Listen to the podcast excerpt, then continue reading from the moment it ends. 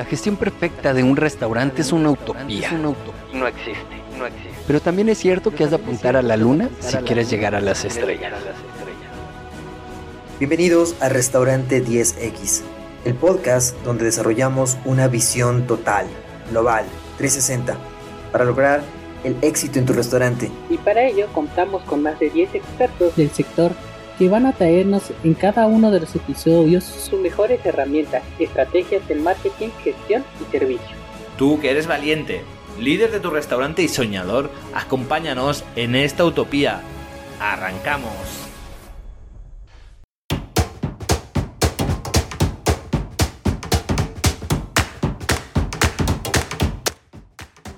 Buen día y bienvenido a este nuevo episodio donde les voy a compartir qué sucedió cuando una persona nos invitó a la apertura de su negocio, de un restaurante en el cual hubo una fuerte, fuerte inversión en una parte de la ciudad y que realmente yo pienso que este tipo de experiencias nos puede servir a todos los que vayamos a abrir un nuevo restaurante o una nueva marca en la ciudad.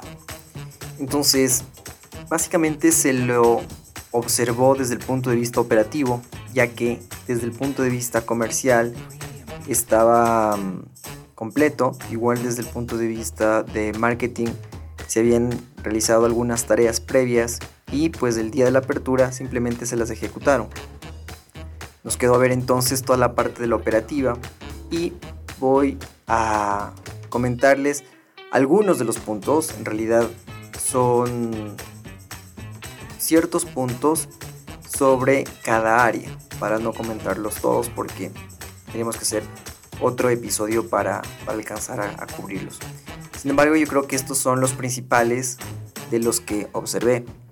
Vamos a ver entonces acerca de los procedimientos primero de seguridad alimentaria y las políticas que es algo con lo que una marca debe empezar con las reglas claras de cómo se va a jugar y luego ciertos procedimientos que te pueden ayudar a ti en la apertura, que es importante, cuáles son ciertos procesos administrativos, aunque en realidad de procesos administrativos vamos a ver básicamente uno que es uno de los fundamentales. Cómo mejorar también por ahí un punto de calidad, cómo mejorar el servicio y cómo mejorar la limpieza. Entonces, empezamos. Primero, la primera observación era que ciertos colaboradores de la cocina y del servicio no utilizaban la camiseta del uniforme, no estaban con el uniforme completo y no tenían esta malla en el cabello. Además, algunos estaban sin cubrebocas en la parte del servicio, en la parte de las mesas. Entonces, esto eh, está ligado directamente a los procedimientos de seguridad alimentaria y las políticas. ¿Qué es lo que se sugiere acá? Se sugiere que la marca, desde un principio, haga que sus colaboradores estén correctamente uniformados desde que el restaurante no está abierto al público. El uniforme limpio, completo, es una señal de limpieza y también de seguridad alimentaria. Por lo tanto, es la responsabilidad del administrador o administradores que están en un turno asegurarse que todo empleado esté con el uniforme completo y claro, esto incluye, dependiendo de, la dotación de uniformes que se haya hecho, la camiseta, el pantalón, en las personas que están en la cocina, el mandil, eh, un bolígrafo o esferográfico o puede ser pluma, la malla o cofia que se pone en la cabeza, el tapaboca, porque todavía necesitamos seguir cuidando todos los protocolos de bioseguridad, eh, que todos tengan zapatos antideslizantes del color que la marca haya establecido. Como segundo punto, la parte de procedimientos de seguridad de alimentaria, observamos algunas botellas visibles de productos que no eran de la marca, habían botellas de, jugo, habían botellas inclusive de eh, algún tipo de alcohol que no se vendía en esta marca. Entonces, el tener productos comestibles que no son parte de los insumos de la marca, aparte de que pues, causan un muy mal aspecto, son un riesgo de que cualquier auditoría de seguridad alimentaria, cualquier entidad eh, puede llegar al, restaurante y pues lo puede clausurar, ¿sí? porque no sabemos de dónde, cuál es el origen de, estos, de estos productos que, que no tienen esta trazabilidad. Entonces hay que evitar tener dentro de la cocina y del servicio productos que no sean de la marca. Como tercer punto, pues algo que se confirmaba era que las mascarillas están mal colocadas sobre las personas eh, que estaban cerca de las mesas y en la parte del mostrador. Entonces, el cumplimiento de estos protocolos de bioseguridad tenemos que entender que no es negociable. Todos, absolutamente todos, afuera, en contacto con el cliente y también las personas que estén visibles eh, hacia este, pues deben estar colocados correctamente su mascarilla. Luego el siguiente punto era que estos mops o mopas o trapeadores se están lavando en el lavamanos del servicio.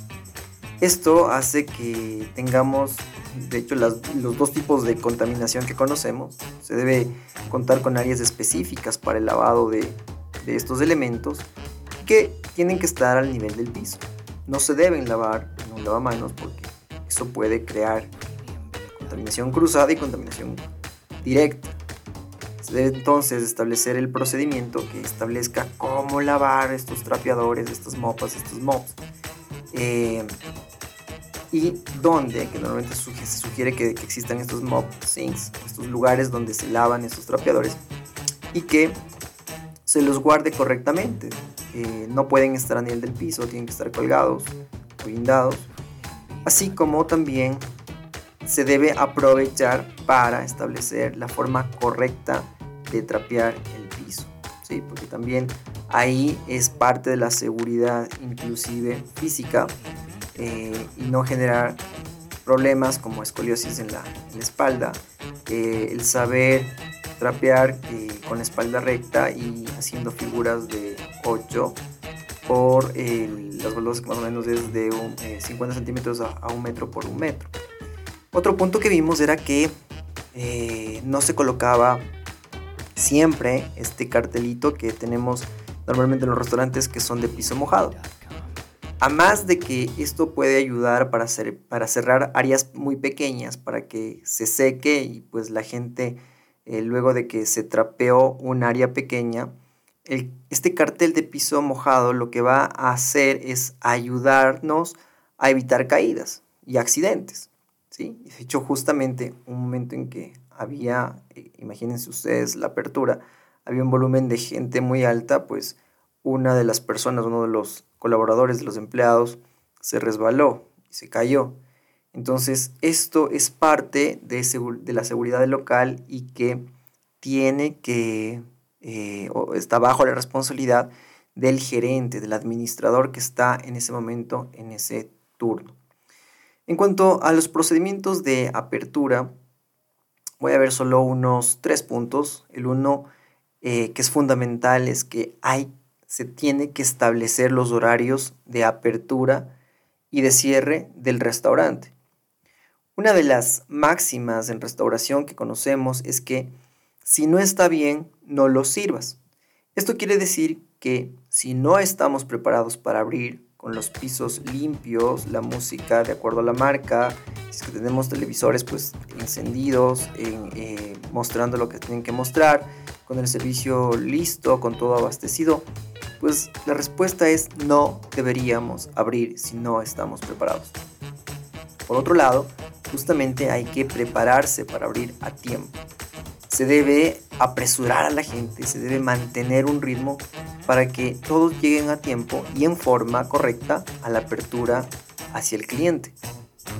Otro punto era que los administradores no tenían eh, o no se los veía, los administradores de turno no tenían una visión amplia de la experiencia del cliente y el cliente tampoco podría, podía verle al administrador. Entonces, para estar pendientes de la experiencia del cliente, los administradores de turno deben estar en un área visible que les permita observar a los clientes. Eh, pueden también desde un punto estratégico observar las cajas. También parte de la cocina. Si es que es una cocina que es un poco más visible, pues inclusive pueden verla más. Eh, además de estar dando rondas o dando vueltas constantes por todo el local, deben llegar a este, a este sitio donde pasen cierto tiempo que les permita observar todo a su alrededor, especialmente la experiencia de los clientes, y después seguir haciendo sus recorridos o sus vueltas a, través de todo, el, de todo el local. Estábamos hablando acá de un local de, de tres pisos, la verdad es que bastante, bastante amplio y donde es fácil perderse, especialmente de las áreas que están más lejanas. Por ejemplo, en el tercer piso había un área para niños y también un baño para niños, el cual, como sabemos, cuando hay muchos pequeños, pues eh, si es que hay, por ejemplo, una piscina de pelotas, todas las pelotas terminan eh, fuera del piso. Eh, o en el piso también y no dentro de la piscina de pelotas. También los baños ya no los, no los revisan constantemente y ese es otro de los puntos que también vimos. Pero también es importante tener y empezar con un briefing o con unas palabras de, de apertura y con unas palabras de cierre. Todos los días en la apertura se debe realizar este briefing o palabras de apertura para que la gente empiece motivada, que empiece informada de todas las novedades, eh, que, esté, que sepa cuánto se vendió y cuál era el objetivo, si se llegó o no se llegó. También, claro, es importante que en estas ocasiones se puedan comunicar, por ejemplo, ciertas políticas, avanzar de, una, de a dos, eh, con los objetivos, con los resultados, eh, y entonces estas palabras de apertura y de cierre deben ser llevadas por el administrador de turno con toda la información que recoge en su día a día, pero también con la información del presidente, director o gerente general. En cuanto a la administración, pues no, no habían horarios que estén publicados. Es importante publicar, porque es una planificación que se le debe hacer tanto en la parte administrativa, los gerentes, los administradores, como también de cada uno de los empleados, así sean empleados que estén a prueba, así sean empleados que solo trabajen los fines de semana o así sean empleados que trabajen medio tiempo y por horas. La planificación es la diferencia entre lo bueno y la excelencia.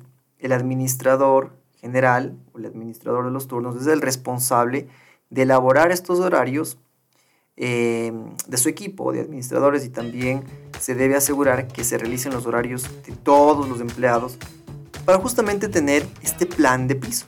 Lo que normalmente pasan en las aperturas de restaurantes de, de este calibre que son bastante grandes es que tener tanta gente uno no tiene noción de qué está pasando en su turno. Y faltan dos, faltan tres, llegan atrasados un montón. Y cuando ya terminó mi turno, pues ahí me doy cuenta que recién ha faltado tal persona o cual persona. No importa entonces si es que los chicos son de prueba no importa si es que son de diferentes horarios eh, o diferentes modelos de, contrato, eh, con mayor razón se debe planificar los horarios y las áreas donde se, van, donde se va a trabajar. Otro punto es sobre la calidad. Bueno, sobre la calidad habían algunos puntos, vamos a ver uno de ellos. Es que la clave, en la, la clave en la cocina es la comunicación. Una buena comunicación hace que la calidad se mantenga. Y en este caso podríamos hablar de la, falta de feedback en la cocina. Cuando normalmente una, la persona que pide los platos, que puede ser el mesero, que puede ser una persona delegada para ello, se acerca a la cocina y pide. En este caso lo que no había era feedback. No se sabía si es que la cocina estaba receptando esos pedidos, aparte de tener eh, su, hoja o eh, sus comandas. La calidad de la comida empieza entonces con una correcta comunicación. Cuando el servicio pide platos a la cocina, la cocina debe dar este feedback de que, ok, te entendí lo que dijiste y tengo que repetir ese pedido y al final puedo decir acá en, mi país se utiliza el gracias o también la palabra oído. Entonces, si es que yo digo em, tres o, vienen dos platos de, barbacoa, entonces los de la cocina tienen que decir dos barbacoa gracias o dos barbacoa oído. Con esto de alguna forma se minimizan los errores al sacar los platos y eso es parte de, de la calidad. Entonces es un solo pequeño punto de las cosas que se pueden mejorar en este sentido.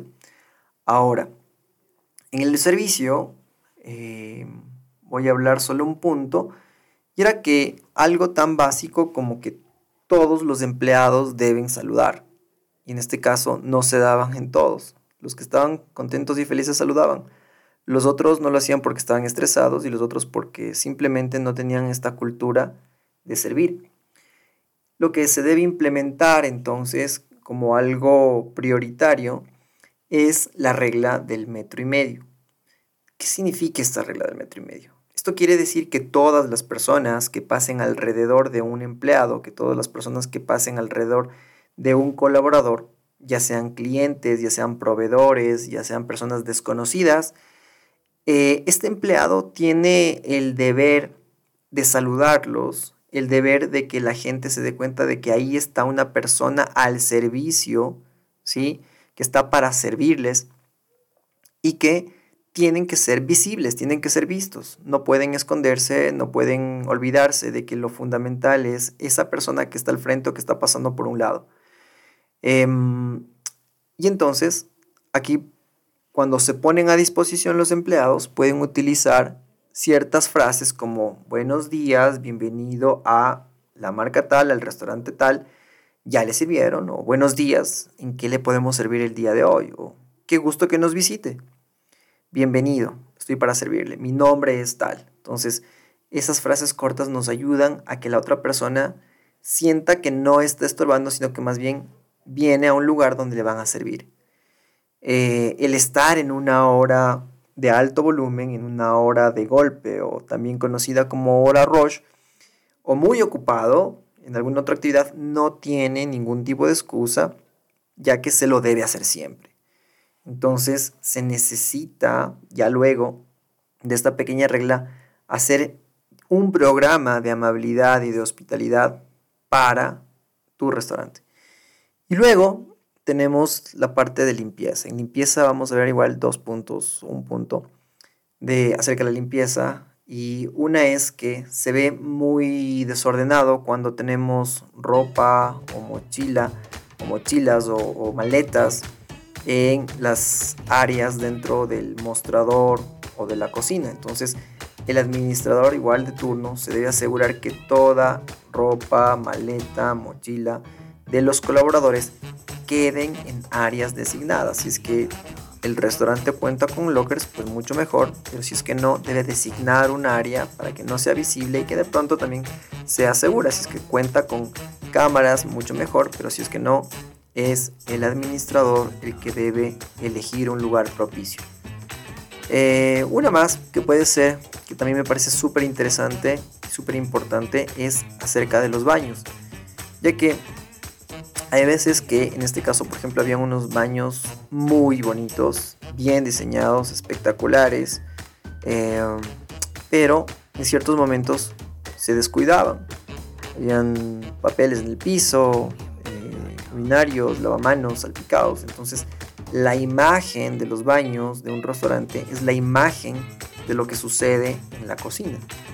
Entonces, es por ello que el administrador de turno debe revisar frecuentemente los baños, así como asegurarse de que se limpian constantemente o cuando sea necesario.